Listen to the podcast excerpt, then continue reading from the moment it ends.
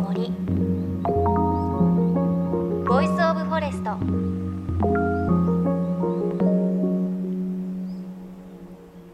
おはようございます。高橋真理恵です。あの私事ですが先日ですねあ大した話ではないんですけれど先日ですね久しぶりに満員電車に乗る機会があってあの今の仕事だと一番早くても、まあ、10時出社とかなので割とこう空いている電車に乗ることが多いんですけれど久しぶりに満員電車に乗って半蔵門線という電車があるんですけれど半蔵門線の九段下から半蔵門までの一駅だったんですけれど着いた電車がすでにもう90%ぐらい人が乗っていてそこにも長蛇の列ができていて私結構前の方にいたのでまあこれ全員はね乗れないだろうなと思ったんですけれどめっちゃ乗るんですね。もう長蛇の列の人が全員もう入るぐらいもうギューって押し込まれて久しぶりに体験したなと思ったんですが気づいたんですけど結構快適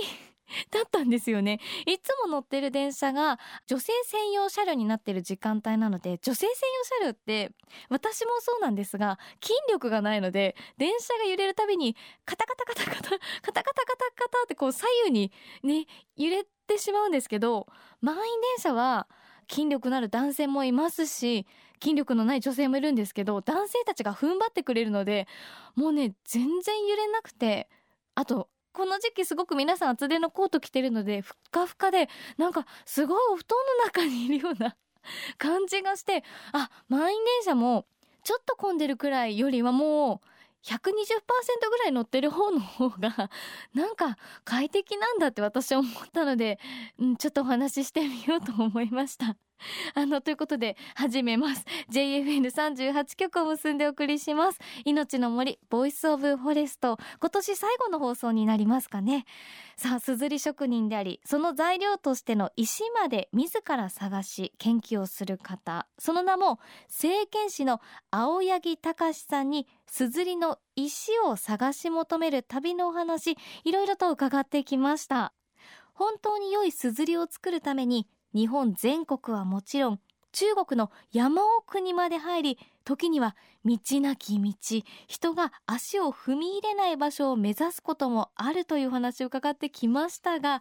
ねえそんな青柳さん危険な目に遭うことはないのでしょうか？ちょっと心配になっちゃったので伺いました。実際僕ロッククライミングをやったり、えー、そういったものもやっているんですけれどあの山っていうのはやっぱ舐めてかかってはいけないんです、うん、山で命を落としてはいけないですし、はい、山の人が無理だという技術的に無理な山っていうのは登れないんです。無理しない方がいいんです、うん、ただあそこに本当に行ければいい石がいいすずりになりそうな石があるというのを、遠間から双眼鏡で見て いまだに見てはアタックできてないところが基礎にあります。あります。はい。もう実は今週も行こうかと思ってたんですそれは見に行くんですか？でも何ですかこう美味しいものがそこにあるだろうなって思ってでも行けない。行けないんです、ね、その感じってどうですか？うんなん高根の花のようなあそうなんだ。届かないところにあるっていう、えー、実際にはあの数百年前にそこから石をその石で硯を取った形跡があるんですね。硯にした形跡があるんです、はいえー実は当時そこ山として成立していたのがあの土砂崩れで登れなくなったようなんですね。そうなんです、ね、剥離の仕方がまだ新しいのであの川の形もそうですし、えー、だから今登れなくて、えー、行くたびに前でお湯を沸かしてコーヒーを飲みながら 覗いてるんです。それをつまみにじゃないんですけれど。面白い。あまた会いに来たよみたいなね。お前まだ取れないけどみたいな。やばいね。やばい今言われるとそうかなと思うんですけどでもなんか今ねお話を聞いてるとアウトドアが流行ってるじゃないですか、うん、まあみんな山に行ってキャンプをしたり家族でやったりそこに教えてくださった川の石を取って削って炭をやるっていう楽しみを知ったらまた新しいアウトドアの楽しみが増えるような感覚になりますね。まあアウトドアはもうズバリ面白くなると思いますし、ねええ、あの僕も友達と山に行った時、まあうん山じゃなくてもいいんですよ。あのキャンプでもいいし、うんうん行った時にそこの湖の石拾ってきて加工できそうな石加工しちゃって、うん。そこで炭吸ってその日の夜みんなでお題出すんです。キャンプファイヤーしながら、うん。じゃあ何かについてお題出してうん。書こうよって言ってセンス出して、うん無地のセンスね。白い無地のセンスにみんなでそのお題について書くんです、えー、はい、ウインナーで一句とか。来来年の抱負みたいなのもいいですし、えーえー、それってやっぱりあの手元に残るじゃないですか、うんうんうん、なかなかねいいキャンプの思い出になりますし。えー、すごく楽しそうですね。楽しいですよ。すっごく先端行ってる感じがしまああよかった。すめっちゃ楽しちょっとまともなな方に僕をこう軌道修正していただけてすごい面白いなと思いましたけれど あのーお話聞いてた毛筆文化ですよね、今自宅をちょっと思い浮かべてみると多分皆さん結構ね小学校の時に使ったあの書道バッグですよね。四角い角バタがあってちょっと久しぶりに触ってみたいなって思ったんですけれど嬉しい。そういう方がたくさんいらっしゃると思うんですけどなんかこう使い方のアドバイスとか久しくやってない方こうやるとまたちょっと楽しくなるよとかなんかあります？あのね年賀状の宛名書きぐらいあの毛筆で書こうかなって話出るんですけど、うん。人様の名前を書くときに 綺麗な字じゃないと毛筆で書くのなんかもうね恥ずかしいです。ね私も。そういうご意見出るじゃないですか。うんうんで自分の中だけでじゃあ成立できるものがあったらいいなと思うんですけど、ええ。これ僕がやってる普段からやってることで、うん。僕はあの年末にあのーまあ、年末感謝状のようなものを書いているんですけれど12月の28から30あたりにはい、3時間から4時間ぐらい設けて、ええ。えー便箋や巻き紙ですねそれを用意して1月1日から例えば今年うん。今年の1月1日から自分がどんな生活をしてきたか手帳をまず出すんです。はい。手帳を出してバーッと見るんです。あこんな仕事したなこんな人と会ったなっていうのをうんまず振り返ってから手帳を置いて1月1日から思い浮かんだ人の顔と名前。これをフルネームでまず、ええ。えー頭に思い浮かんだ方がいらっしゃったら、ええええフルネームで名前を書くんです。はい、そしたらその方に言いたいことうん、感謝の言葉や、えーラジオであの時はなんかうまく話せなくてごめんなさいみたいなこともそうですしえええええあの言えなかったことを書いていくんです。でこれルールがあってお名前一行、うん。その方へのメッセージ一行。えへえ長くなくていい。長く長くない方がいいんです。長くない方がいい。そうするとその方に対して一行だけで書くので、えーその方のことをよーく考えるんです。うーん厳選しますねよくよく考えええて一行だけでその方に何を伝えたいかっていうことを、えー自分の中で作っていきますねうん。うんで作っていきながら墨をすりますね。墨をすってる時間でそれを考えるんです。そうすると墨をするという時間が、まあ、いい匂いもしますし、うんその1年間お世話になった方のことをよく振り返らせてくれる時間になるので、うん。僕はこの年末の3時間から4時間これはすごく大事な時間だとしていてでその年末感謝状書き終わったら封筒に入れて、はい。もう封をしちゃいます。はい。で誰にも見見られないようにしまっちゃいます。見せない。見せないんです。うんええ。で翌年の、えー年末自分で開けるんです。うん。見るんですそうするとああ去年こうあの人とこんな風に密接に関わってたんだなとか今年はご無沙汰しちゃったなとかうん。そういったものが分かってくるんです。ええ面白い。LINE とかメールって年末に見返すってないじゃないですか。見返さないですね。でも巻き紙とかだと自分でこうやってパラパラパラパラ見ていくと、うん。あこの人がこんなことやったなって、何書いたっけ何そういったものが見えてくるのでこの年末感謝状は非常に、えー今昨今スピード感のある世の中で、ええ。バタバタとしやすい世の中特に年末はい。ここをちょっとこう立ち立ち止まってというかあのぐしゃぐしゃっと風呂敷をつ畳んじゃうんじゃなくて、うんうん。きちんと風呂敷畳んで一年を終わるいい機会かもしれないですね。へえ。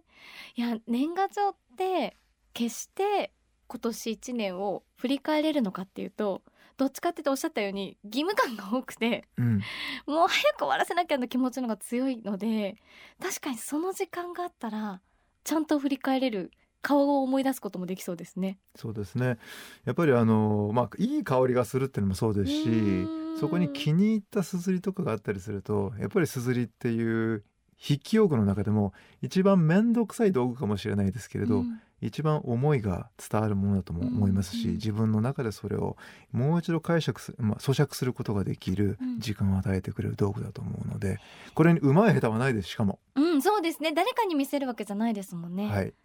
なのでご自身の字を、えー許してあげられる一つのきっかけになりますし、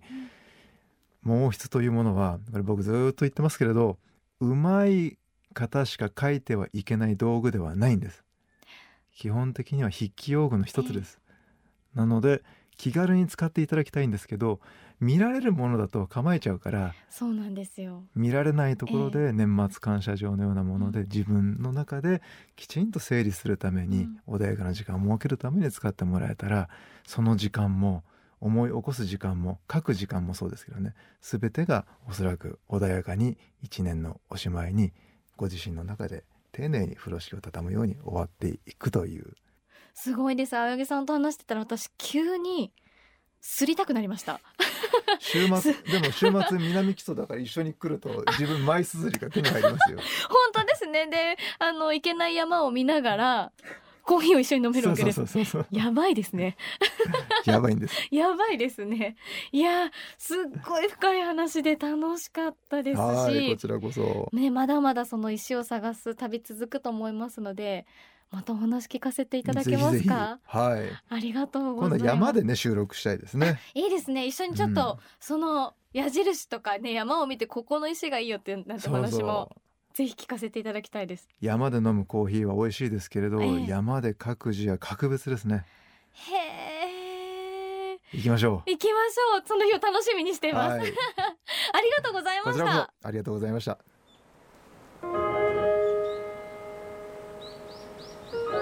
命の森。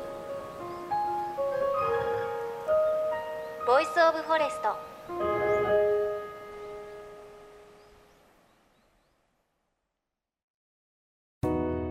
JFN38 局では東日本大震災で被災した沿岸部や全国の震災による津波被害が予測される地域に津波から命を守る森の防潮堤を作る鎮守の森のプロジェクトを支援する募金を受け付けています。この命を守る森づくりに取り組んでいる AIG 損保は中小企業のリスクにフォーカスした損害保険のラインナップビジネスガードを法人会納税協会会員の皆様に提供しています。AIG 損保ではビジネスガード新規契約1件につき1本のどんぐりの苗木を植樹する命を守る森づくりを通じ被災地の復興全国の防災減災に取り組んでいます。命の森ボイスオブフォレスト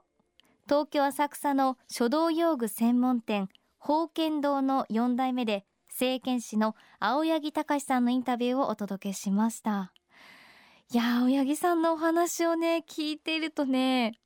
墨をすりたくなりますしなんか石をね触りたくなるんですよ。もうすっかりこのあのインタビューが終わった後にすずり熱ですとか毛筆熱みたいなのが上がってしまって我々あの私もそうですしスタッフや青柳さんと一緒にインタビューの中でおっしゃっていたようなちょっと遊びをしたんですね。あの青柳さんがこの日持ってきてくださった中国の浙江省で採れたマイすずりがあるんですがそのすずりを使わせていただいて炭を吸ってねあのキャンプで楽しんだっておっしゃっていたように1枚の何にも書いてない紙にどんどんこう絵とか文字を足していく遊びをしていたんですがこれがすごく楽しくてその過程がもうね面白くてちょっと言うと一番最初にすごく絵が上手な AD の子がいるので AD の子が猿が釣りをしている絵を描いてそこに我々が文字だとか絵を足していって